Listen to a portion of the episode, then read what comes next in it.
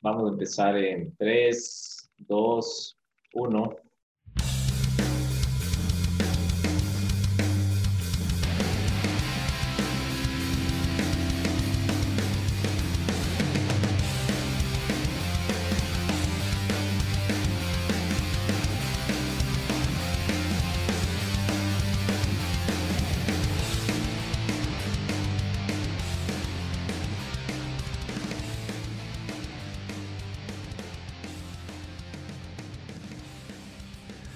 Comenzó, comenzó, comenzó la huevada. ¿Qué tal? Muy buenas noches. Hoy, último viernes para nosotros. Cerramos temporada hoy.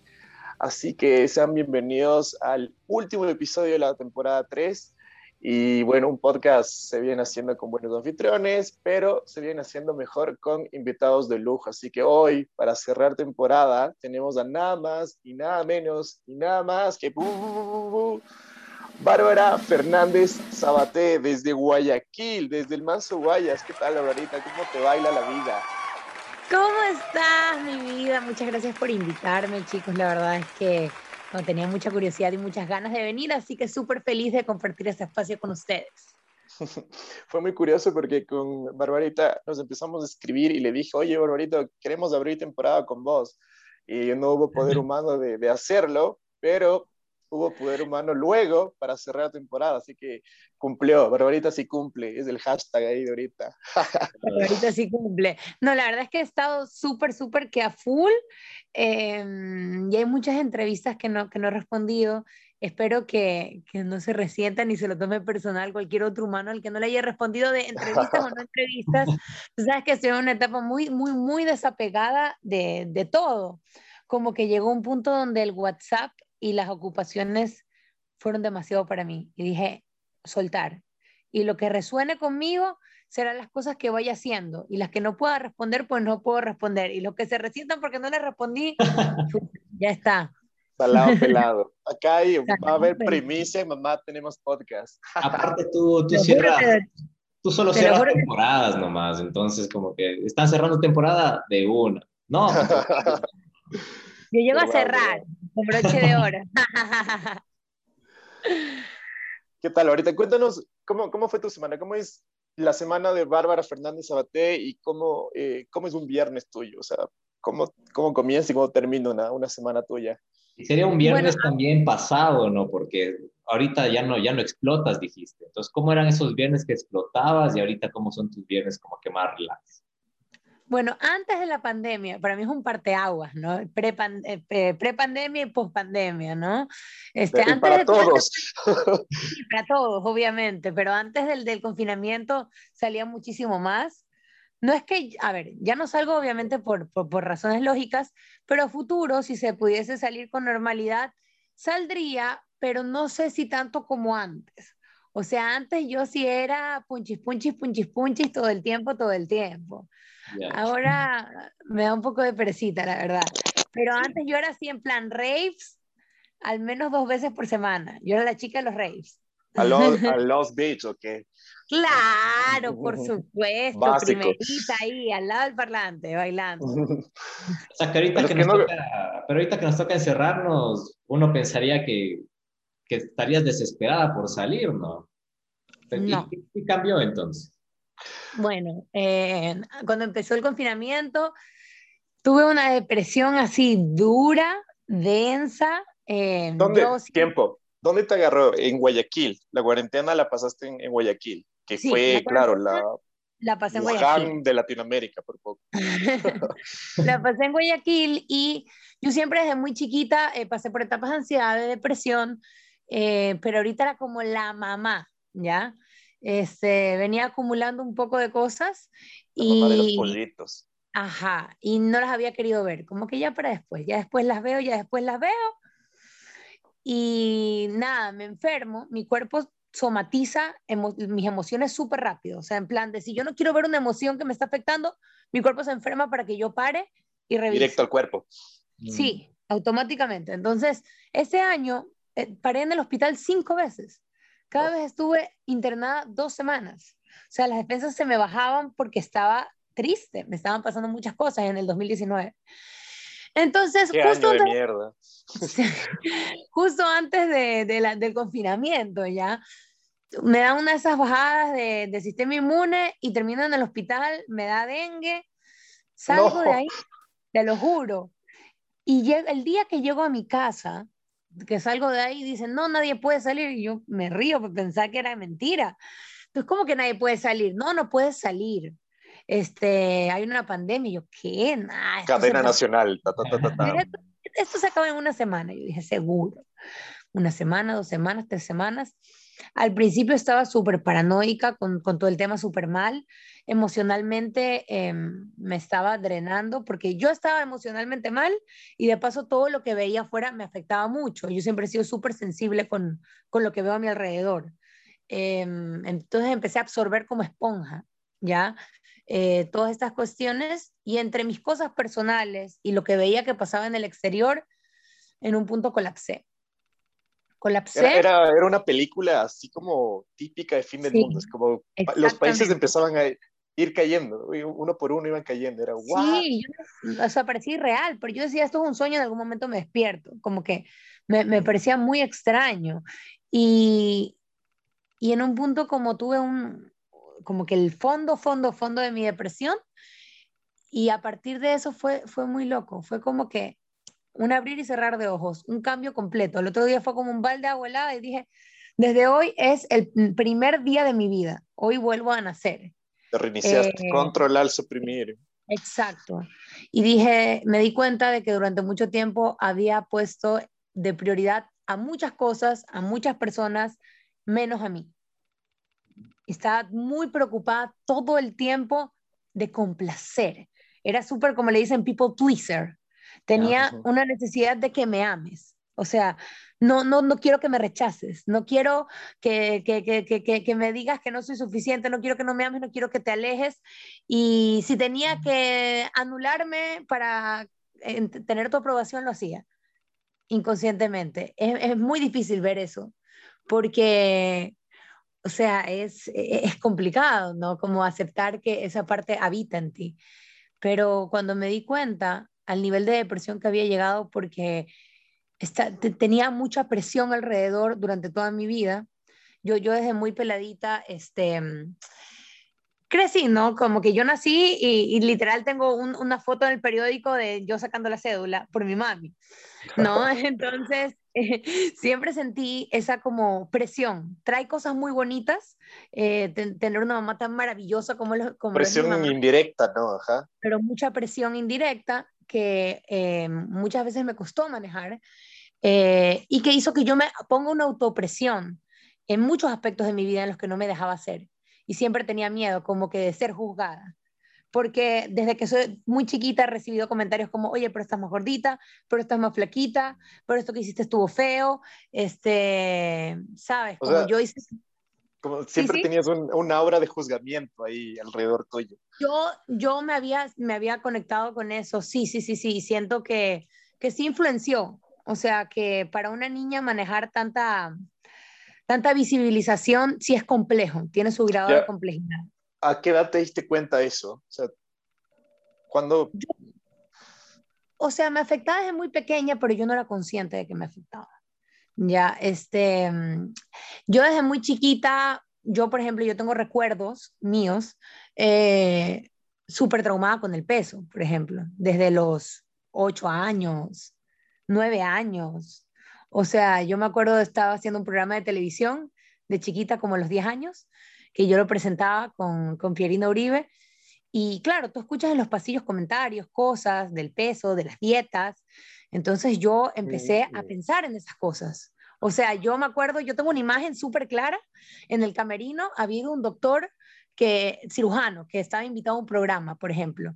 Y este doctor, este, yo le preguntaba, 8 o 9 años, oye, ¿cuándo me puede hacer mi primera liposucción?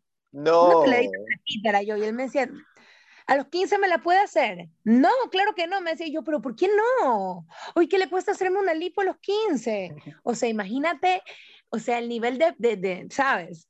Eh, hacía dietas, eh, hice dietas muy restrictivas en mi adolescencia. Eh, o, por ejemplo, yo llegaba el lunes al colegio y me decían, oye, pero tu mamá se peleó con no sé quién en televisión. Ah, pero tu mamá terminó con no sé quién. Entonces, eh, durante un buen tiempo yo sentía como esta presión de si hago algo, em, puede ser mal visto, o un gran grupo de personas puede comentarlo. Entonces, mucho tiempo fue una sombra que me costó mucho manejar. Em, y que aunque trataba de erradicar en mi vida, volvía y me martirizaba. Y yo era como, ¿cuándo este trauma se va a ir de mi cabeza? Porque también una parte de mí decía, yo tengo que tomar la decisión de soltarlo también, aunque es complejo. Llega un momento en que te das cuenta de que, bueno, ya, ya no quiero ser reconocida como que la hija de, la esposa de, la mamá de. Entonces, claro, me imagino que, que, te diste cuenta de esto, ¿ok? Fuerte, ¿ah? claro. Sí, sí, sí. De hecho, de adolescente, en una etapa, a mí me encantaba el teatro, eh, la televisión, actuar. Y yo dije, yo no voy a ser actriz, porque yo no quiero como que, que mi vida esté expuesta. Entonces no voy a ser Toma. Punto. Y mira, mira dónde estamos, ¿no? Y yo, no, voy a ser actriz, nada. Y mamá, baja el casting. Y yo, no voy. Te bajas y lo haces y luego vemos. Pues lo voy a hacer mal. Pues muy bien. Y yo me bajaba. De hecho, tengo un, un recuerdo que siempre recordamos. Por favor, dime que hay, un, hay, uno de esos castings así mal hecho, mal ganados. Dime, por favor, qué hay. No sé dónde está, pero Víctor Araujo está de testigo y siempre nos acordamos de esto. Víctor era asistente de dirección. Yo habré tenido unos 10 años. Yo fui así, trompuda, brazos cruzados. Y él me dice, ¿qué te pasa? Y yo le digo, que no quiero estar aquí y me están obligando a hacer un casting. Y me dice, mira, yo tampoco quiero estar aquí, pero aquí estamos, ¿no? Entonces, haz el casting y salimos de esto rápido. Y yo como que está bien. Lo hice mal, obviamente no me agarraron. y hubo muchos castings en esa época que los hice así hasta que mi mamá se dio cuenta y dijo, ok, ok, si tú quieres hacerlo después, eh, lo harás. Porque ella como que no quería que me pierda la oportunidad en un momento donde mi carrera muy chiquita estaba creciendo no quería que, que yo pierda mi oportunidad de despegar. Pero luego se dio cuenta y dijo, ¿sabes qué? A tu tiempo. Entonces cuando me soltó, como, como soy yo así, Contreras, ahí dije, bueno, ya ahora sí. y entonces... Ahora sí quiero. ¿Y así, así llegas a solteros o hay algo antes de solteros? Mira, solteros es antes de, de, de, mi crisis de no quiero televisión. Hasta solteros yo estaba súper feliz. Ya en la adolescencia eh, me entra, como por esa época, me entra el momento de decir ya no quiero, unos cuatro años. Mm. Y aunque, bueno, pero no, querías, no querías televisión o no querías actuar, porque también eh, haces teatro y lo has hecho desde siempre. Entonces, ¿qué le diste pausa a, la televisión como tal o, o actuar? O sea, realmente en esa época, cuando era adolescente, había actuado en tele.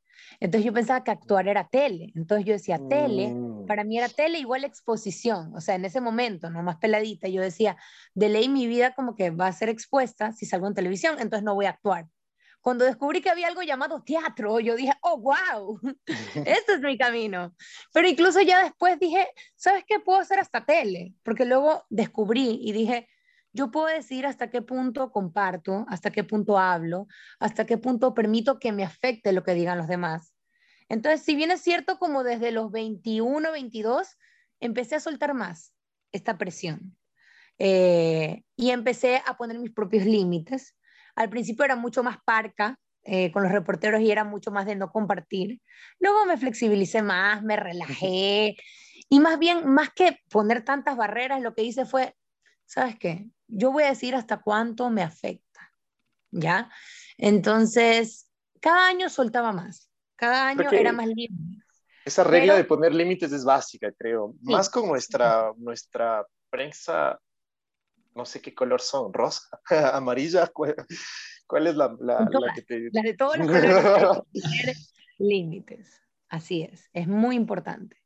Y, y nada, como que cada año, aunque me iba sintiendo más libre con ese tema y me iba flexibilizando y ya no tenía esta paranoia de van a hablar mal de mí, van a hablar mal de mí, van a hablar mal de mí, este, había una cosita chiquita, ¿sabes? Que igual buscaba, tenía miedo de ser rechazada, de ser desaprobada.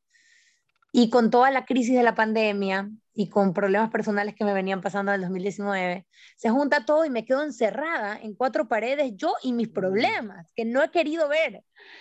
Y es como, ya, pues ahora, ¿a dónde huyes? Ya no tienes Al frente de un espejo inevitable. Exacto, es como que ya no podías. O sea, todas las horas que yo me iba a trabajar o me llenaba de tareas para no mirarme para adentro, ya no podían existir más. Era yo y yo, ¿no? Y, y fue súper fuerte de, de, asimilar todo, todo, todo lo, que, lo que venía pasando. Y cuando me vi en el estado más crítico, eh, dije, wow, llegué a este punto de depresión este, por ponerme por debajo de todo. Porque una parte de mí creía que yo no era suficiente. Una parte de mí creía que yo no me merecía estar aquí ni siquiera. O sea, era y eso, generalmente, eso que tú dices eh, es, es, a veces sinónimo de ansiedad como tal. Me explico que esa frustración de no llegar te, te, te pone ansioso, sí, ese es el, el, objetivo. Exactamente. Yo, yo como que me acostumbré a que esa era la forma en, en, la que era mi vida y pensaba que no había otra manera de vivirla, o sea, que solo podía verla desde ese tono gris que le había dado, como esta película triste y melancólica. Todo, todo, yo siempre ponía un filtro nostálgico a todo. Hecha con mimos. O sea, mira, si, si mi vida fuera una película, yo la colorizaba como que azul, ¿sabes? De fondo te ponía una, una canción indie tristona, o sea, es como, todo era como, como eso, como una película indie triste, ¿ya? y, y cuando pasó esto aquí y me pegué el suelazo, dije, no más, o sea, yo he decidido narrarme mi historia así, pero yo decido reescribir cómo he visto mi historia todo este tiempo. Entonces antes yo te contaba mi historia súper trágica, porque me han pasado cosas fuertes, ¿ya? Y si yo tenía que hablar de mi historia, hijo de madre, o sea, era una cosa, tú decías, qué bestia, pero decidí también aceptar esos momentos de dolor, que fueron dolorosos, pero también aceptar que dentro de ellos también hubo mucho aprendizaje y todas esas cosas preciosas que pasaron en esos mismos años donde pasaron cosas dolorosas. Entonces ahora recuerdo mi vida con profundo amor, con profundo agradecimiento. Eh, todos los días de mi vida decidí levantarme en el confinamiento a ser feliz. Dije, no hay más tiempo que perder. Esta es la vida que tengo y no la voy a desperdiciar. Y era como un retreat, como un centro que hice seis meses, hice como un búnker espiritual. Me desconecté de redes, me desconecté de todo, dejé de seguir páginas de noticias, todo. Yo solo recibía la información básica e indispensable. ¿Puedo salir? Puedo salir. ¿No puedo salir? ¿No puedo salir? Basta. ¿Cuándo me toca? Lo que necesitara y no más. Y meditaba tres horas al día. Me metí a hacer una certificación de meditación, luego me metí a hacer una certificación de yoga. Empecé a hacer mi huerto. Eh, empecé a estudiar Ayurveda, eh, que es una ciencia milenaria de la India eh, maravillosa. Eh, y todo a mi alrededor empezó a cambiar. Y extrañamente unos amigos míos eh, empezaron a tener ese proceso de despertar al mismo tiempo. Entonces nos reuníamos todos en mi patio a meditar todos los días. Entonces mis seis meses solo nos veíamos entre nosotros, pero mis seis meses esa, era mi núcleo cercano. Todos los días de nuestra vida nos reuníamos a meditar, comíamos juntos, dormíamos juntos, fue como vivir juntos. Qué y armamos un, un, espacio que era lleno de plantas, nos dormíamos, poníamos el colchón en el patio, veíamos las estrellas, amanecíamos en el patio con el sonido de los pájaros, o sea, nunca me imaginé tener esa vida, nunca Pero me imaginé... Así, sí, cambio fue radical. Fue el confinamiento, o sea, y, y, mi vida no ha vuelto a ser igual, o sea, siento que no, soy, soy otra, otra persona. Es, es lo que hice. redescubriste. Más, ajá, más ligera, liberada. Sí. Qué bien, muy bien. Y sabes qué, lo más bacán de todo es que en serio, ver ahorita que ya no me importa. Lo que piensen, es precioso porque no viene desde un lugar, sabes, como de, no me importa, porque tú no me importas. Claro. La, la, el, el, meme de la brasilera ahí jalándole el pelo. No. No. Es lo contrario, es te amo, porque acá claro, ser vivo un... lo amo. Y como te amo, me tiene que no importar lo que pienses de mí, porque si no, voy a vivir con un apego a, que me apruebes y no vamos a poder ser libres en la interacción que tengamos. Entonces, porque te amo, necesito que me valga madres lo que pienses de mí.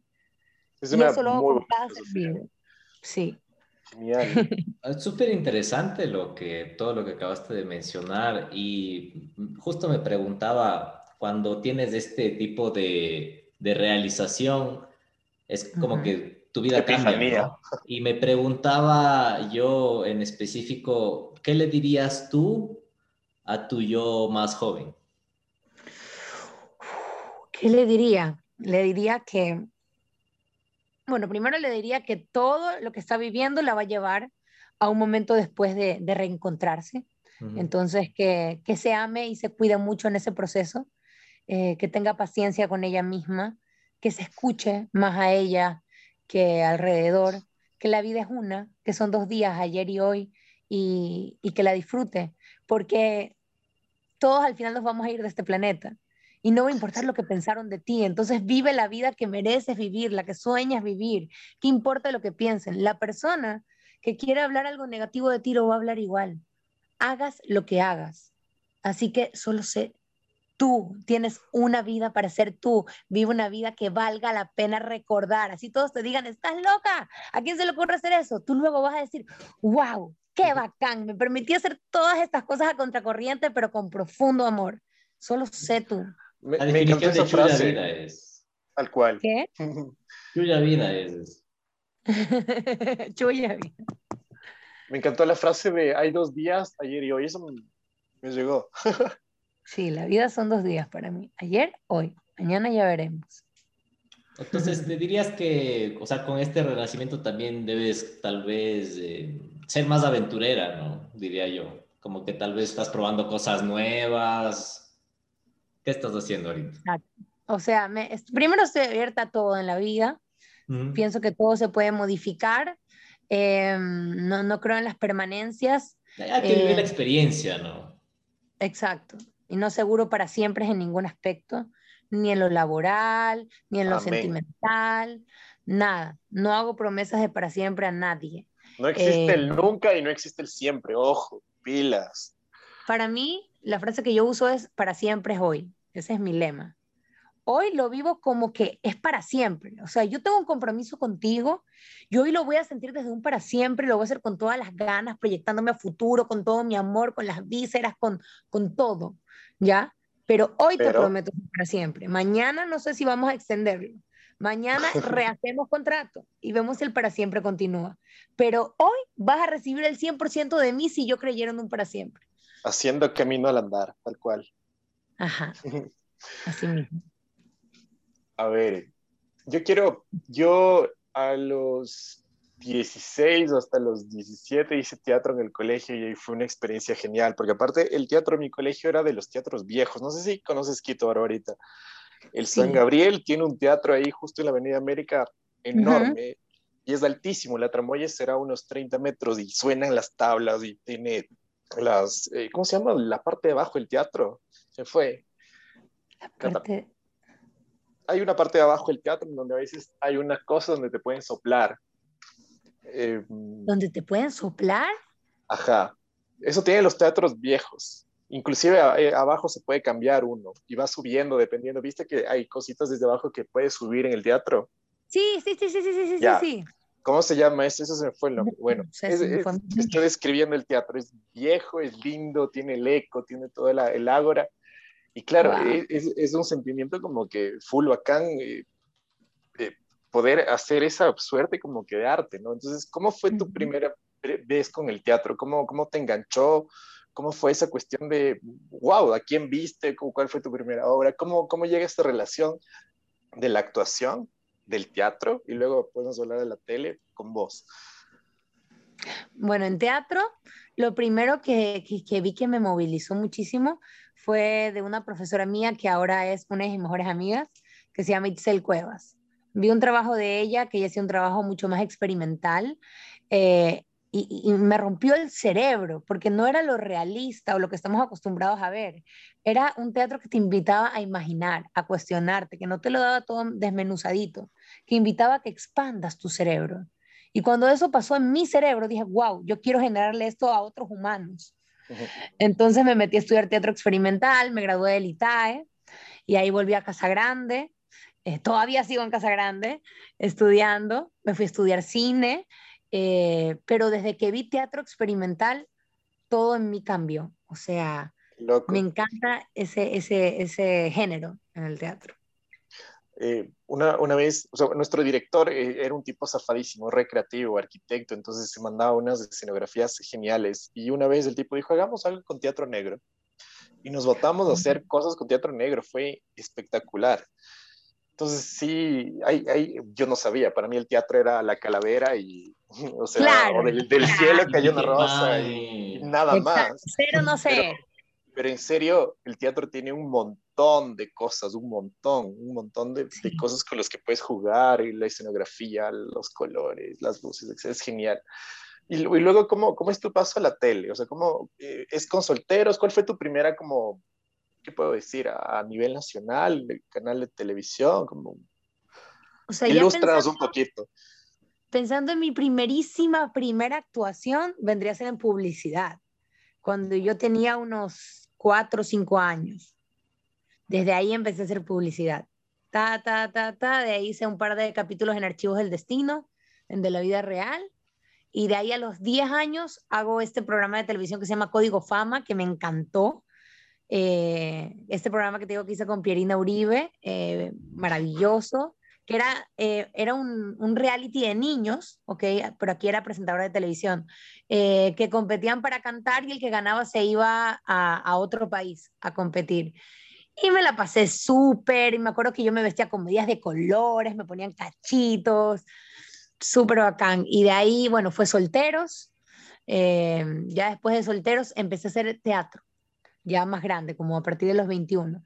Teatro, teatro, teatro. Y como a los 23 vuelvo a la tele.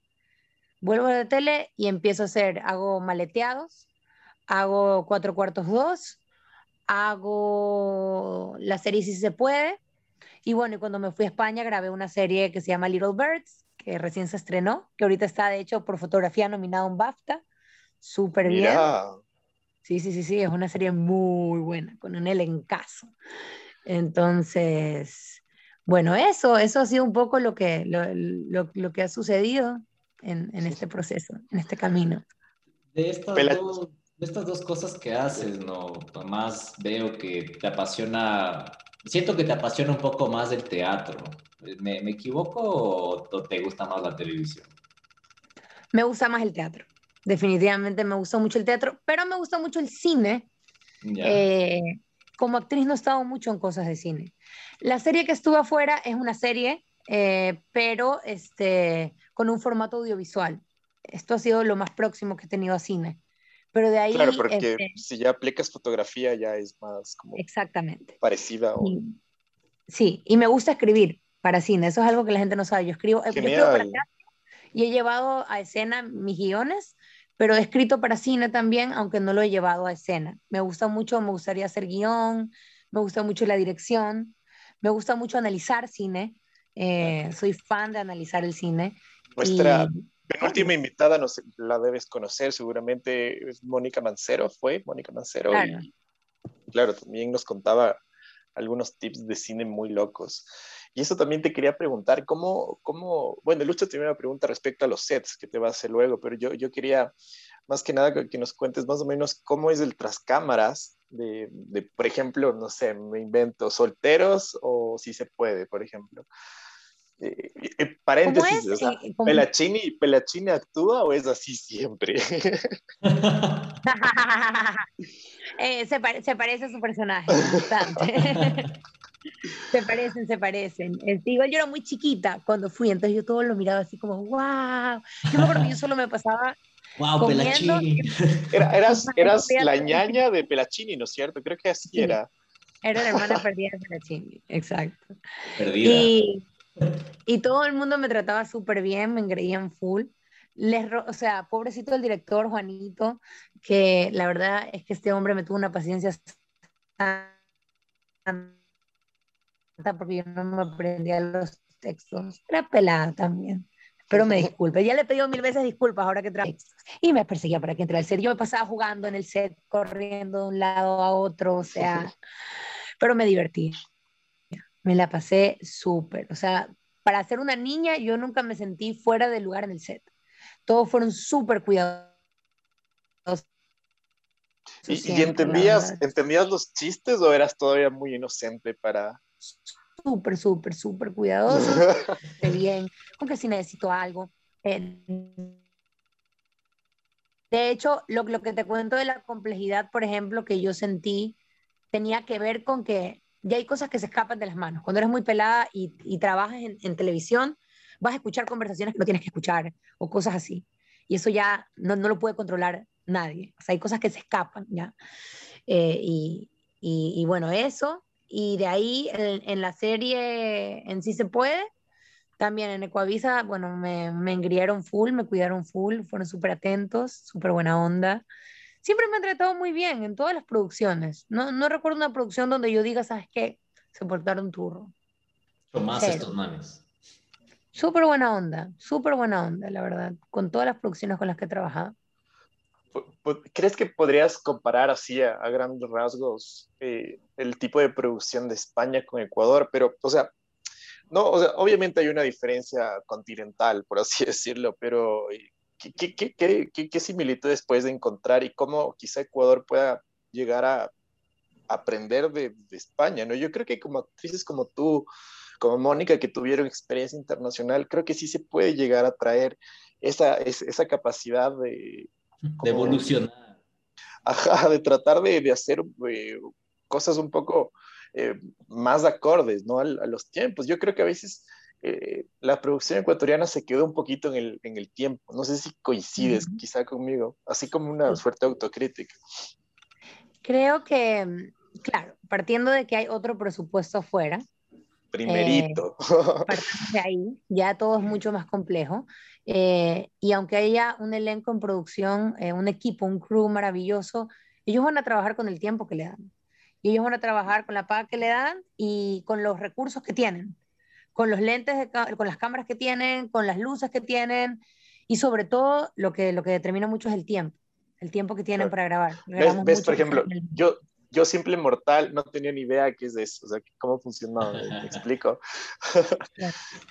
Entonces, por ejemplo, algo que yo creo que, que podría ayudar este, a, a ir transformando eh, es tal vez arriesgarse un poquito a, y siempre lo he pensado, ok, queremos hacer algo distinto, pero tenemos el mismo presupuesto de siempre.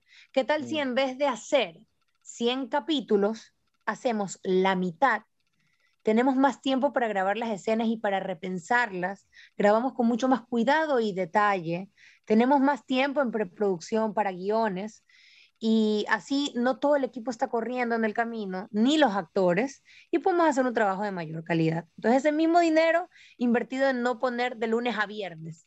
Ya, si yo fuera, si yo fuera la, la directora, digamos que alguien viene y dice, ok, Bárbara es la directora de los canales, eso sería lo que yo haría. De ahí yo, yo no puedo decirle a nadie cómo hacer su trabajo, pero claro. si estuviera en mis manos, lo que yo haría definitivamente sería esa misma plata, invertirla en hacer menos capítulos y en tomar y de calidad, claro. en preproducción para tener más claro todo antes de arrancar y no ir como que en, en el camino eh, tratando de solucionar ciertas cosillas que se pueden arreglar antes. Si estuviera en mis manos. Ahora, yo no soy quien para juzgar. Hay algo que yo ahora, yo antes, mira, yo antes amaba como que ponerme a analizar y a criticar y que no sé qué y lo podría hacer así. Pero la verdad es que cuando hago eso ahora yo escucho una canción en mi cabeza que me dice, nadie te preguntó, nadie te preguntó, nadie te preguntó, nadie te preguntó. Entonces ya estoy harta de opinar de cómo deberían ser las cosas. Es como, ya, o sea, yo. Pero bueno, yo, cuando, cuando tú haces tus obras, cuando escribes tus guiones, ahí, es tu momento, es ahí sí, donde exacto. puedes. Ahí lo hago como me da la gana. Y si existiera el mundo de Bárbara, el mundo mágico de Bárbara, donde Bárbara es la directora, Bárbara lo haría así. Me das el presupuesto y hago la mitad o la cuarta parte de esos capítulos. Me enfoco mucho más en preproducción, mando a talleres a todo el equipo para que estén constantemente actualizándose eh, y nos damos más tiempo para grabar, con más calma. Y te aseguro que empieza a cambiar, como que empiezan a cambiar los procesos. Tiene bastante sentido porque tienes una producción de calidad, ¿no es cierto? Una buena historia pues, ¿saben qué? Segunda parte o continúen o hagan el, eh, o sea, ¿qué pasó antes? O sea, puede salir como que muchas cosas de una misma historia. Además que piensa que cuando haces un guion, a mí me ha pasado que yo a veces he escrito algo y yo digo, ya, ya está, es perfecto, maravilloso. Me doy el tiempo de reescribirlo y tres meses después leo el primer borrador y digo, menos mal que no publiqué esto. Ya, entonces yo creo que es el mejor guionista del mundo. Si le das una semana, un mes, no va a ser lo mismo que le des tres meses para que cree algo. Lo mismo pasa con un actor. No es lo mismo que le des una semana para crear un personaje que le des tres meses. Entonces, creo que todos también han ido haciendo lo mejor que pueden con lo que han tenido. Eso también creo que pasa un poco. Entonces, uno trabaja también con las posibilidades que tiene en la mano has hecho esto que acabaste de mencionar, o sea, darte tus meses para entrar en el, en el papel de las... ¿Cuánto ha sido el, el mayor tiempo que, que, te has dado tú? Ya, todo depende. Cuando yo trabajo en televisión, yo me meto en el chip televisión y sé que todo es rápido y hay que ir sobre la marcha y entonces trato de ser muy comprometida y si el tiempo que tenga de preproducción yo tengo que pasar sin salir, encerrada creando mi personaje, lo voy a hacer y lo voy a aprovechar al máximo. Y voy a hacer todo para que esté lo más listo posible. Cuando depende de mí y yo hago mis obras, yo me he llegado a dar ocho meses para crear una obra. Así como también he hecho obras en un mes, que no es lo que más me gusta. Yo prefiero los procesos largos, o al menos los procesos medios. Tres meses me parece un número maravilloso. Porque también cuando alargas demasiado, a veces como que todo se distiende, la gente se empieza a llenar de perecita. Entonces, ni tan tan ni muy muy, como dicen por ahí, me gusta a mí.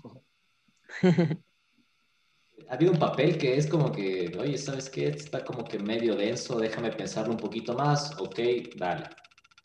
Exacto, me gusta tomarme el tiempo de, de crear los personajes, la verdad. Cuando voy a hacer tele, como te digo, me meto en el chip, digo, ok, esto es, hay que meterle todo. Y eso sí, yo voy con todo el corazón y la buena onda, porque es la única manera de grabar. Personaje, un personaje que a ti te haya, te haya no convencido un inicio en el, en el cual te hayas tenido que meter. ¿Ha, habido así algún personaje que te ha tocado? Sobre todo han existido personajes que me cueste, em, porque me enfrenta a una realidad con la que no me quiero enfrentar. Entonces, como que esto no quiero ser y ahora me toca, ahora me toca interpretarlo. Y, ahora me toca rechazado? Perdón, termínalo. Sí. He rechazado personajes, he rechazado personajes, muchos. Em, sí, he rechazado bastantes personajes, sobre todo proyectos. He rechazado muchos proyectos eh, televisivos, no artísticos. Eh, o sea, yo a veces pienso que hubiese pasado, y no creo que sea malo ni bueno, yo, yo no satanizo ni, ni pienso que hay carreras que son inferiores a otras. Cada quien que siga su propósito con profundo amor y ya está. Pero yo me pregunto, ¿qué hubiese sido en mi vida si yo hubiese agarrado los proyectos de televisión que me ofrecieron de primero? Sería otro humano, porque tal vez mi manera de ver el mundo sería distinta. O sea, a mí me llamaron mucho ser realities, por ejemplo. Desde que tenía 18, con sueldazos, pues. Trabajar en farándula con unos sueldos majestuosos, o sea que ahorita la plata que tendría, pues, ¿no? Este, pero no, no era para mí, no era para mí porque yo soy muy sensible. Entonces yo sé que también eh, trabajar en televisión, eh, por ejemplo, a veces en realities o en programas de farándula, eh, lo sé por personas cercanas que conozco y por mi mamá, em, te puede llevar a como que exponer tu vida y no me parece malo ni bueno, pero yo soy muy sensible para eso, como que sí me afecta bastante. Entonces sabía que hay gente que tiene garra y puede eso, eh, como que recibirlo bien, yo no. A mí me dice hola y me pongo a llorar. Entonces... De, los clásicos que a, las 6, 7 de la mañana están afuera de tu casa listos para tomarte la foto y tú solo vas a comprar el pan. ¿Así de densos son o...? No, no, no, no, Este, una época sí era, era un poquito más así, la tele, o yo sí la viví un poquito así, pero, pero es que sabes que me he dado cuenta, también todo es a qué le das foco y atención. Yo en el momento en el que empecé a decir, yo mi vida no la quiero exponer, no, empezó a dejar de pasar ese tipo de cosas como que, ay, no quiero ver este reportaje y esta persona aquí me prendió la cámara. Todo depende de la actitud que empiezas a tener. Entonces yo dije, sabes que estos manes están haciendo su trabajo, eh, chuta, les deseo lo mejor del mundo, amor para ustedes, pero yo sé que quiero responder y que no. Entonces, por ejemplo, ¿qué hacía ahora? Yo voy a una entrevista y me dicen, solo vamos a hablar de tu obra y me empiezan a hacer preguntas personales oye, ¿y terminaste con no sé quién? Entonces yo digo, bueno, entonces la obra se estrena el 2 de abril. Y cuéntame, y es verdad que no sé cuánto, 5 dólares la entrada. ¿Qué opinas de lo que dijo el 8 de vos? Y yo respondo lo que me da la gana. Exacto. Y yo respondo lo que me da la gana, ya. O sea, como que, como que me estuvieras preguntando lo que yo quiero que me preguntes. Y luego súper buena onda, pero ya te das cuenta de que no me vas a poder sacar la información. Entonces ya aprendí esas técnicas. Gracias a que he tenido a la gran maestra que es mi madre. Mi madre me ha cómo torear. Yo ya veo, pues, por dónde viene. Yo ya veo. Desde la primera pregunta ya sé dónde va a ir. Entonces esto es como jugar así. Yo no nunca he jugado ajedrez, pero he visto la es gente. Es más, ya sé qué es lo que están pensando ustedes ahorita. Estoy 10 pasos delante de ustedes. Cancela, cancela lo del stock. Y sabes qué también. de producción. Hay cosas que se te van a escapar, que se te van a escapar de las manos, ya, y pasa, así tengas una vida súper reservada, cuando eres actor, la gente va a opinar si le gustó el personaje, si no le gustó, si sobreactuaste, si no sobreactuaste. Y ya está. Tú decides qué tanto valor e importancia le vas a dar a eso. ¿En qué te vas a enfocar? Yo, nunca he leído, pero hay, hay gente que escribe crítica acá de teatro quizá o de televisión. Nunca, nunca me Eso sí te, confieso. ¿Vos qué onda? ¿Abres el diario o ves un, un tweet y y, lo, y ves tu nombre ahí, ¿cómo, cómo, cómo hace uno reflexión sobre, lo, sobre una crítica? Qué loco. Bueno, antes que tenía Twitter y todo, ya no tengo, ya me cerré. Este, me cerré Twitter. Justo cuando nos abrimos nosotros Twitter. Ya, ya, dije, ya no puedo. todo mi amor para Twitter, pero... Es que el Twitter sí es una cloaca. No resuena conmigo ahorita. Pero en todo caso, cuando leía me costaba full antes. Antes como que sí me costaba full leer los comentarios. Hoy por hoy he hecho que mi algoritmo en redes cambie. Entonces me salen puras cositas espirituales, cosas de mi familia. Nunca me entero de nada. Por eso yo salgo a la calle y yo, ¿qué? Que despidieron a no sé quién, que pasó no sé cuánto. Yo no me, me entero por el taxista, me entero por mi mamá. O sea, y sabes Un cohete chino está fuera de control y va a caer por el Ecuador. No me entero de, no me entero de nada. O sea, me entero de lo básico e indispensable. Y soy feliz así, la verdad. Este, Qué bueno que lo hayas podido hacer porque estabas en el, otro lado del mostrador, ¿me explico? O sea, porque es un cambio radical, está como que entre los flashes y luego... Eh, Pero mira lo curioso. lo que pasó ayer. Lo que me parece súper curioso es que cuando me afectaba, más veía como que eh, reportajes que no me gustaban, comentarios que no me gustaban. En el momento en el que decidí, esto no va a tener poder sobre mi vida, lo dejé de ver, porque le dejé de dar importancia. Entonces a veces uno, porque no quiere que suceda algo, por ejemplo, vienen y dicen en un reportaje algo que no es real, y yo voy y lo desmiento. Entonces voy y lo desmiento y luego hacen una nota sobre que lo desmentí. Y luego tú quieres hacer una nota de que el avance que hicieron no era como lo que yo dije. Y así se hace una cosa gigante. de nada, solo por... Mira, no me importa que me muerda la lengua. Si yo veo algo que no me gusta, mira, te mando luz, te envuelvo en luz, mi amor, y yo sigo con mi vida. Y ya está. El tercer día todo el mundo se olvidó, porque luego viene otro, otro reportaje, otra cosa, y ya se les pasó, ni se acuerdan. Entonces ya, esa es mi, mi mejor arma. Ignorar. Lo que no resuena conmigo, lo ignoro y desaparece. Esto se ha vuelto como tips de cómo mejorar, cómo ser feliz, cómo aplicar el yoga. Eh, vamos a hacerle el episodio del crecimiento personal, porque está buenísimo todo lo que estamos escuchando. Siempre, siempre, siempre es bueno como potabilizar las redes sociales. Eso sí, yo ya lo hice. Empecé con el Facebook, voy a, a mudarme al Instagram también a, a, hacer lo mismo. Y hablando de Instagram, eh, bueno, hicimos un pequeño cuadrito de, de preguntas. Obviamente filtramos preguntas.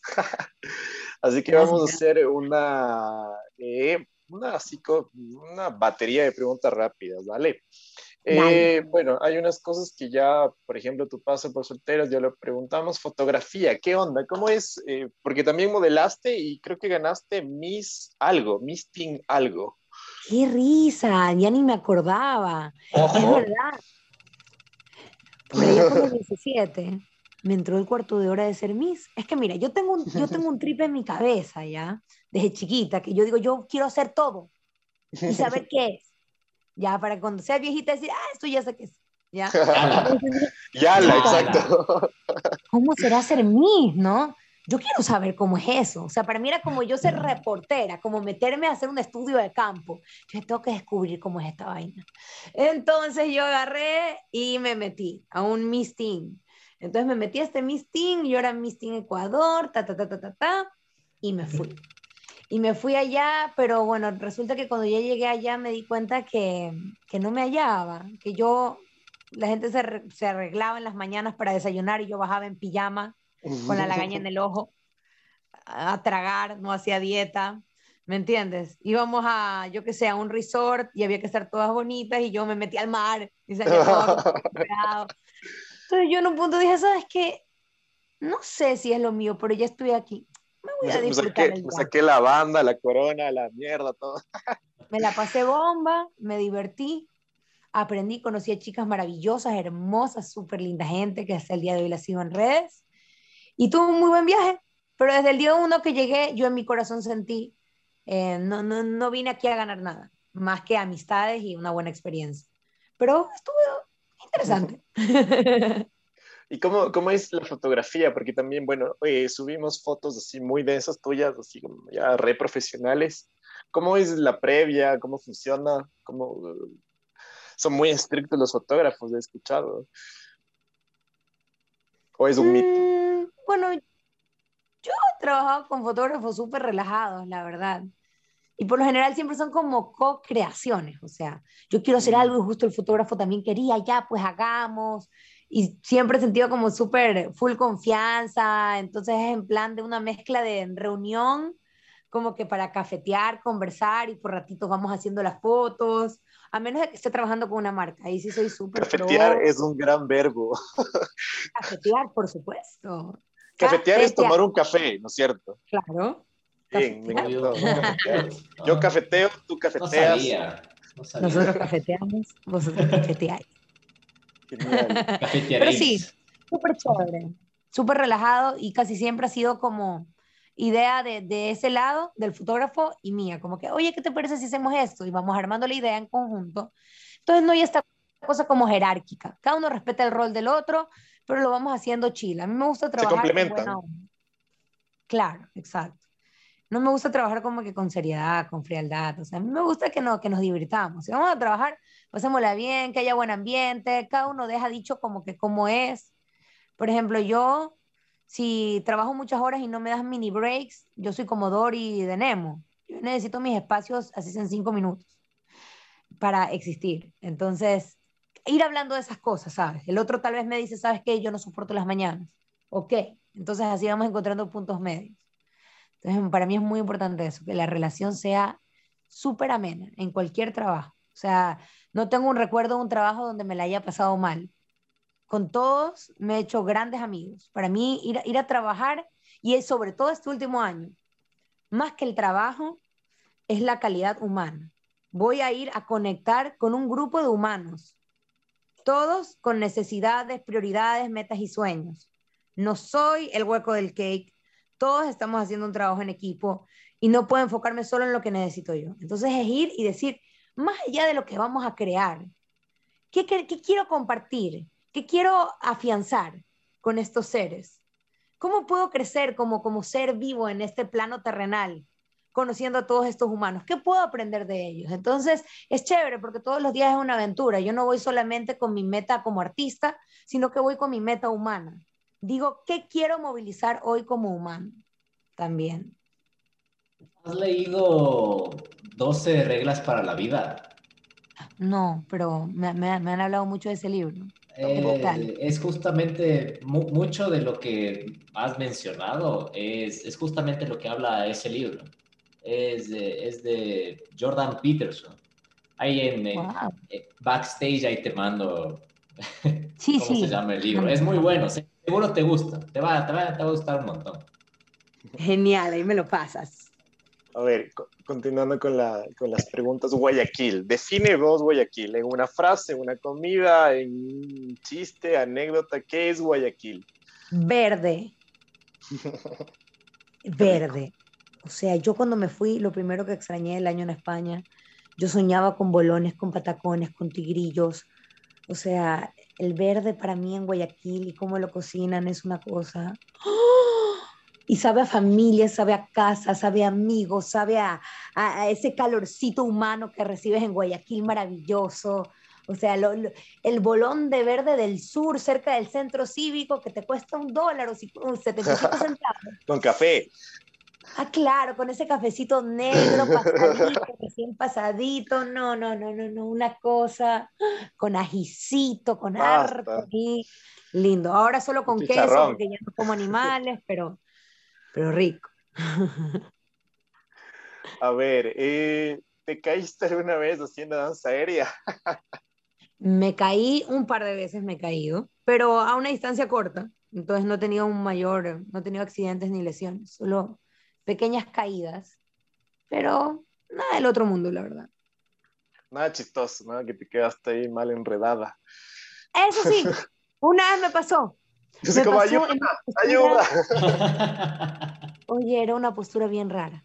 Era como, imagínate estar abierto de piernas, pero de cabeza. Era, era una, no lo puedo explicar. El caso es que yo pongo la pierna a la tela y, se me, y, algo me pasa y no puedo bajar la pierna.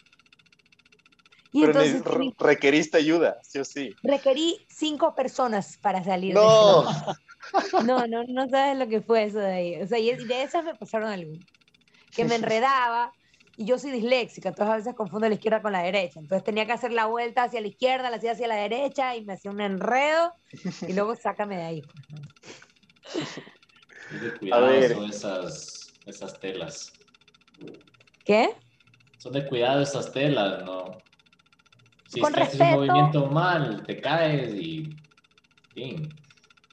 Es con respeto pero sin miedo, ¿sabes? Porque el miedo es el que te bloquea. Tienes que estar alerta te quemas un montón. Al principio, después ya aprendes de qué manera moverte para no quemarte y tu piel se va adaptando también. Un proceso, como todo. Claro. Pero sí, una, una, confianza en tu trabajo, ¿no? Porque eh, yo he visto entrenar telas y hay, una, hay un movimiento, supongo, y no conozco mucho de eso, que para subir. han subido la tela mucho, bastante y es, se enrollan a sí mismo y es como que se sueltan de una. Sí. Esos son drops o caídas. Eh, yo ya no puedo hacer eso porque hace un par de años me descubrieron una hernia discal, cervical. Entonces, eh, realmente me dijeron, no vuelvas a hacer danza aérea, pero yo dije, no. Si has visto ese meme de Bob Bunny, que es no. Eso hice yo. Entonces, decidí hacerlo pero suave. Entonces, sigo siendo danza aérea, pero sin las caídas. Qué bajón. ¿Sabes qué? No tanto, porque ¿sabes qué descubrí? Me quité el chip de la competencia. Dije, y esto luego ya me pasó con todas las áreas. ¿ah? Ya no quiero ser la mejor bailarina de danza aérea, ya no quiero ser la mejor actriz, la mejor directora, la mejor escritora. Quiero que lo que hago, hacerlo con amor, disfrutarlo, aprender, gozármela. Y, y ya no tengo que ir a ningún lado. Sabes, antes creía que tenía que hacer un montón de cosas para ser determinada artista. Ahora para mí yo ya no tengo que hacer nada para ser artista porque creo que los humanos somos arte. Y ya solo existiendo ya estoy siendo arte. Soy un artista. Ya, y, y, ya, y ya sentir eso y sentir esa paz es como, me ha ayudado mucho porque no te voy a mentir, el primer año que yo supe que no podía hacer drops, caídas, yo dije, chuta, ya me fregué, o sea, van a pasar tres años y van a pensar que soy una fracasada, que no sé drops, que no sé caídas, que no puedo hacer más. Pero como ya me quité ese peso, solo empecé a divertirme y empecé a enfocarme en otras cosas. Ok, no puedo hacer caídas, ¿qué puedo hacer? Puedo hacer coreografías. Entonces empecé a mezclar danza en el piso con danza en tela. Y a mis alumnas les empezó a encantar porque sabían que no les podía dar estos super trucos, pero hacía que creemos historias, cuentos, narraciones con las telas. Y lo amaban. Y yo a veces yo les decía, oye, ya no te puedo enseñar más. O sea, ya los siguientes trucos que vienen yo ya no te los puedo enseñar. No me importa, quiero quedarme haciendo las coreografías. Y eso me llenaba el corazón, te lo juro, te lo juro. Qué bacán eso. Para mí eso ya lo valía todo. Acá preguntan eh, sobre tu experiencia en España. Y bueno, ¿eres mitad española o el señor Fernández también es español? Mi, mi papi es de Brasil, mi mami es de España. Y de España. Qué buena mezcla. Y perdida en Ecuador. Es un ejemplo de globalización. Sí, modernidad presente. Eh, te fuiste a España entonces de, a, estudiar cine, ¿no? habías dicho, ¿qué onda? ¿Cómo, ¿Dónde? ¿Barcelona? ¿Madrid? ¿Valencia? Sí, me fui a, me fui a Madrid a estudiar cine. Em, hice los cálculos, me fui con Michi. Dijimos, bueno, necesitamos esta plata. Pero luego en el camino nos dimos cuenta que yo calculé mal. Y luego Michi dijo, yo, ¿para qué le dejé a esta humana hacer el Excel si no se va a hacer cuadros de Excel? y casi se queda de año por matemáticas, como se me ocurre. Entonces yo hice malos cálculos y en la mitad del año pues nos estábamos quedando sin plata. Entonces yo dije, bueno, todos los actores yo he visto que se meten a ser camareros, no, no ha de ser tan difícil, según yo en mi cabeza. Y nada, yo en ese momento no había buscado hacer casting, solo fui a estudiar cine, era mi único objetivo. Entonces me metí a ser camarera para poder seguir viviendo ahí, para que Michi termine sus clases y yo termine las mías, ¿no? Porque ibas, iba a interpretar un papel de camarera. Claro, en ese, en ese trip me metía yo. Entonces Michi tenía sus trabajitos a distancia porque ya había dejado cosas dirigidas en Ecuador y yo trabajaba de camarera. Y era una pésima camarera. Era muy buena con los clientes porque los escuchaba, les contaba historias, nos hacíamos amigos, entonces nos daban buenas propinas, pero servía todo al revés. Porque soy disléxica. Más la dislexia. Y sabes qué, también, no estaba acostumbrada a trabajar en algo que no se actuara. Y fue una gran experiencia de vida, porque me despidieron algunas veces. Cada semana me despedían y yo me iba a llorar, me acuerdo tanto. Pero yo decía, ya, esta semana, porque vivía al ras, con el dinero así, justito. Me despedían y me iba, me acuerdo tanto, una, una calle en el barrio, ¿cómo se llama? Ópera, de Madrid y me sentaba y veía a la gente pasar y me compraba una leche chocolatada a Tony. y me fumaba un cigarrillo y miraba la nada y decía, ya me jodí, ya me tengo que regresar, no terminé de estudiar esta pendejada, ¿cómo le voy a decir a Michi? Y lloraba, y lloraba, y lloraba, y luego ya llegaba triste, Michi me decía, tranquila, ya vas a ver que encuentras otro trabajo. Y yo, el problema es que no quiero, ya, pero lo necesito. Y todas las semanas me volvía a llamar mi jefe y me decía, mira, ¿sabes qué? Te vuelvo a contratar, pero quiero que sepas que eres muy mala camarera, pero eres muy buena con los clientes. Y por eso vuelves. Y yo, está bien, lo acepto. y me dice, yo no sé por qué te contrato. Y yo le decía, yo tampoco sé por qué me contratas, pero se lo agradezco infinitamente. Y, y ese man era lo máximo. Pero de ahí tenía otro, otro trabajo de camarera, tenía dos trabajos. Y en el segundo duré muy poco porque fue un jefe bastante fuerte, eh, que hacía bromas, bromas xenófobas, que mm. gritaba, golpeaba las paredes. Eh, mi primer día de trabajo yo estaba cortando algo y me acuerdo que me dijo, si ahorita no tienes un dedo de cerebro, no quiero saber cuando llegue diciembre y esto se repleto. Y yo me acuerdo que me dijo eso de una manera tan como déspota. Y yo me puse a llorar y sentí la humillación de que todo el bar me estaba viendo llorar mientras este hombre me gritaba y yo me quería largar. Y yo estoy acostumbrada a que no quiero algo, bueno, me largo, ¿no? Luego me meto a otro trabajo, pero allá no. Entonces me di cuenta de lo privilegiada que soy en Ecuador por poder trabajar en lo que me apasiona y que hay un montón de personas que están trabajando en trabajos que no les hace felices, porque tienen que llevar la comida a su casa. O sea, y, y la suerte que muchas veces tenemos, y ahí yo dije, ¿sabes qué? Mis respetos por todas las personas que todos los días se levantan y tienen que trabajar para llevar el pan a su casa, aunque los traten mal, aunque tengan que vivir cosas horribles y sentir esa incertidumbre si me voy y me quedo en la calle. Literal, al día siguiente tenía que pagar el, el mes y no tenía cómo. Es horrible. Pero yo sabía que en un año regresaba a Ecuador. Pero me quedé pensando luego en qué pasa con las personas que muchos años tienen trabajos que no se merecen y, ganan la cuarta parte de lo que se merecen. Y de paso a veces vamos y tuvimos un mal día y les hablamos mm, tal vez no de la mejor manera. O no podemos entender que tal vez no estén sonriendo de oreja a oreja porque tienen un jefe que los está molestando todo el tiempo y están estresados y preocupados. Y eso me generó un nivel de empatía y, me hizo en serio apreciar tanto y espero nunca olvidarme. O sea, espero que nunca el, privilegio me nuble la empatía. Es algo que espero que nunca suceda y que voy a trabajar todos los días en ello. Otra buena frase, sí, genial. Sí, sí. Pero esa no es mía, esa la vi en Pinterest. Ay, tiene que ser honesto ante todo. Y, y, bueno, cuando ya en serio no tenía plata y ya en serio no daba de camarera, no daba más, yo dije, ya me voy a regresar. Entonces estaba hablando con un amigo y le dije, ya fue, me voy, me voy. Ah, hice, hice teatro callejero, eh, fue súper bacán, increíble, la adrenalina de hacer teatro callejero, yo se lo agradezco siempre a Michi. Un minuto tienes para conectar con la gente, ¿ya? Y muchas veces no. te dan con que, lo, que, lo que merece el trabajazo que estás dando. Y terminas molido y, y, y no ganas lo que te mereces. Y hay troncos de artistas en la calle. Entonces, también eso me generó empatía. Porque claro, yo llego a Ecuador y tengo un teatrito siempre donde presentarme. Y estos artistazos increíbles que trabajan en la calle les pagan el 0,1% de lo que deberían ganar, que son maravillosos. Entonces ahí uno se pone a ver y dice, wow, wow, o sea, ¿en serio? Y si uno ve que tiene cierta situación de privilegio, lo menos que puede hacer es ser empático y desde donde puedes, eso sí, hasta donde puedes aportar en lo que puedas.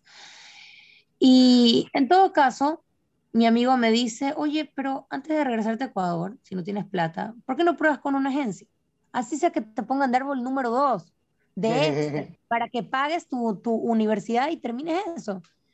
Y yo entré a una agencia, como que apliqué, pero yo dije, bueno, tal vez me ponen de árbol número dos, no importa, nunca con mayor expectativa. Solo quería pagar.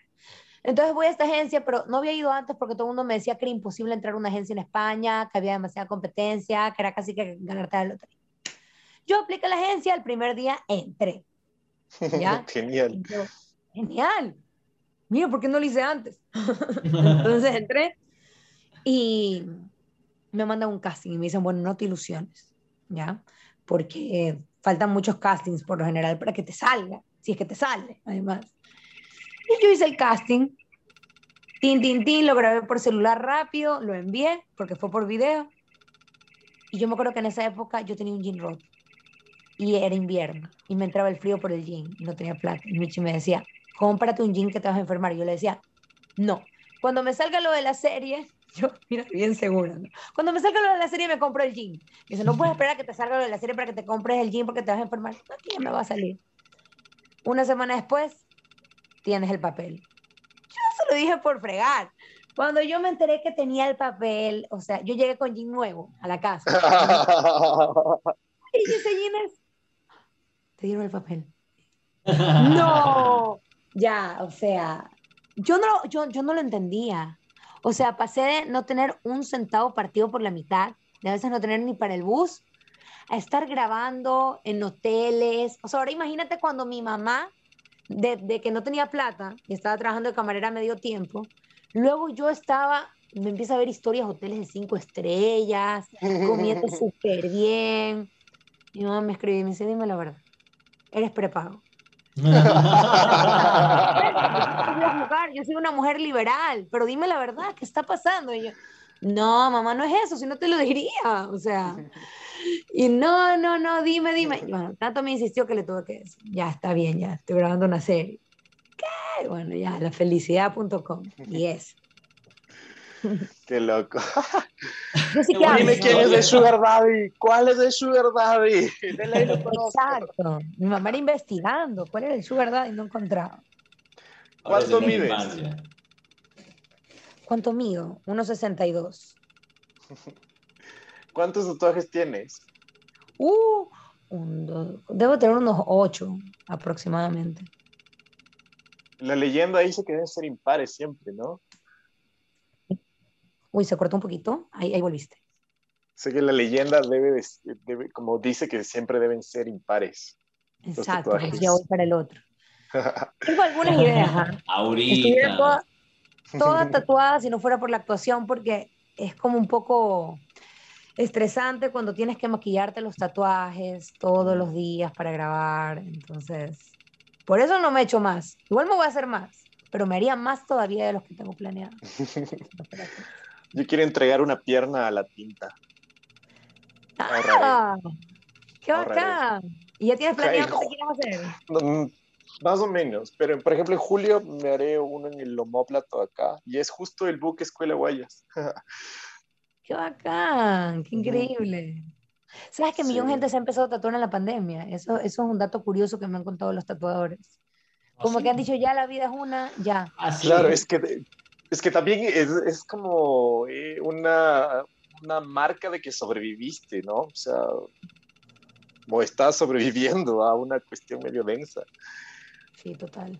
O, un también, como que ya te, te, enfrentas a una mortalidad y dices, chuta, pones a pensar muchas cosas y también puede haber sido algo así.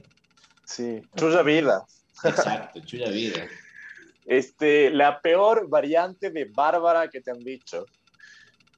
La peor variante, así como el peor. Uh, ajá, me invento. Ajá, Barbaruki, no sé, me inventé. Mira, este es más, que todo chistoso. Mi mamá de chiquita me decía barbitúrica, proveniente de los, la droga, los barbitúricos, pero yo no sabía. en una entrevista me preguntan, cuatro o cinco años, bueno, ¿y cómo te dice tu mamá? Bueno, me dice Barbie, también me dice barbitúrica. Y mi mamá, no, Bárbara, no digas eso, no digas eso. yo, pero ¿por qué? Luego te explico, ¿pero qué es barbitúrica? Y no, ¿Qué son barbitúricos, Bárbara? Cállate. Barbitúrico, barbitúrico, barbitúrico, barbitúrico. Sí, yo que quería la todo el tiempo. o sea, mi mamá me decía el nombre de una droga. Y todo el mundo, el, reportero, no entendiendo nada. No, entonces ese. Y de ahí no sé qué, qué, qué apodo. Bueno, un apodo que siempre me decían a veces, barbecue me pareció horrible porque sentía que yo olía a salsa barbecue. ¿Por qué? ¿Por qué? Por, me, me hace sentir que huelo a salsa. O sea, no me gusta barbecue. Ese sí no me gusta. barbecue. No, siento que soy una carne la parrilla. Porque siempre trae barbecue y... Además, en esa época estaba a dieta y yo, dejen de decir ese nombre, por favor, que quiero comer. Era mi época de dieta. Eh, el Lucho creo que tiene la última pregunta. Sí, todo creo que ha sido un buen aprendizaje para muchas personas que en realidad necesitaban escuchar algo así. Y quisiera como que des, no sé, un top 5 de recomendaciones para llegar a ser una persona zen que literalmente no le importa nada de lo que la gente le diga. Ok, mi top personal, porque siempre digo, cada persona construye sus propias reglas. Lo primero sería es que crees tus propias reglas del juego. No busques cumplir las reglas que te ha impuesto la sociedad, sino las que te conectan contigo, con quién eres.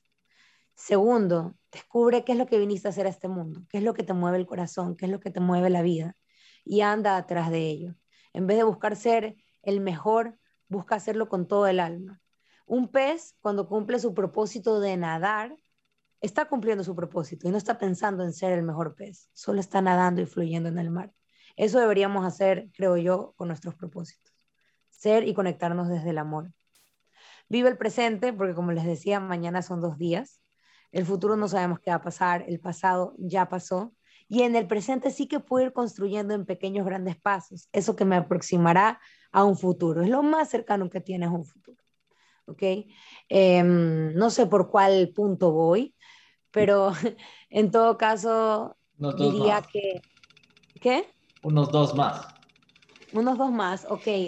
Otro más que creo que es súper importante es em, no dejes para, para después lo que quieres hacer hoy. O sea, realmente no esperes al evento especial para irte a comer, para comprarte ese regalito que te querías comprar, eh, para llamar a esa persona decirle lo que sientes. Eh, haz hoy, celébrate, encuentra pequeñas maneras de celebrarte todos los días y de celebrar con las personas que amas.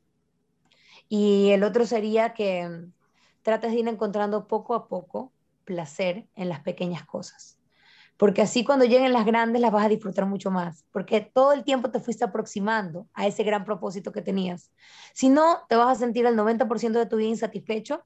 El 10% cuando llegue la meta te sentirás feliz pero luego te vas a volver a sentir insatisfecho hasta la próxima meta. Entonces encuentra el placer de conectarte con tu propósito y con tus metas todos los días en las pequeñas cositas. Te va a gustar mucho ese, ese libro, porque ahí ya encuentras las otras siete ya. Me encanta. es muy bueno. Yo le sumo una más. Agradecer. es muy importante también. Y nada, eh, hemos llegado al final del, de la temporada. ¡Qué locura! tercera temporada acá con Barbie, Barbarita. Y nada, agradecerte por, por, este encuentro, la verdad, una suerte de autoconocimiento de Bárbara Fernández Sabate. ¿Cuál es tu otro nombre? ¿Tienes otro nombre? María. María Bárbara o Bárbara María, ¿cómo es? Bárbara María. Bárbara María. Entonces, un placer, Bárbara María, haber podido compartir contigo este cierre de temporada y espero que si pisamos Guayaquil nos vayamos a cafetear, ¿ok? Por supuesto, pues hay que cafetear sí o sí. Me ha encantado el programa. Se me ha pasado volando. Yo al principio dije, wow, una hora es un montón. Pero sabes que no sé en qué momento pasó. Me parece que tienen un programa muy lindo, tienen una vibra muy bonita y les deseo todo lo hermoso de este mundo y sé que les va a ir súper que bien. Namaste, muchas gracias, Dorita. Namaste, aquí tengo tatuado Namaste por allá. Ahí está mi tatuaje, Namaste. Genial, genial. Nada, les queremos un montón. Muchísimas gracias por escucharnos. Somos el mejor fondo que le puedan haber en la humanidad. Gracias por seguirnos. No se olviden de seguirnos en nuestras redes sociales y nos veremos en la siguiente temporada. Feliz Día de las Madres. Hasta luego.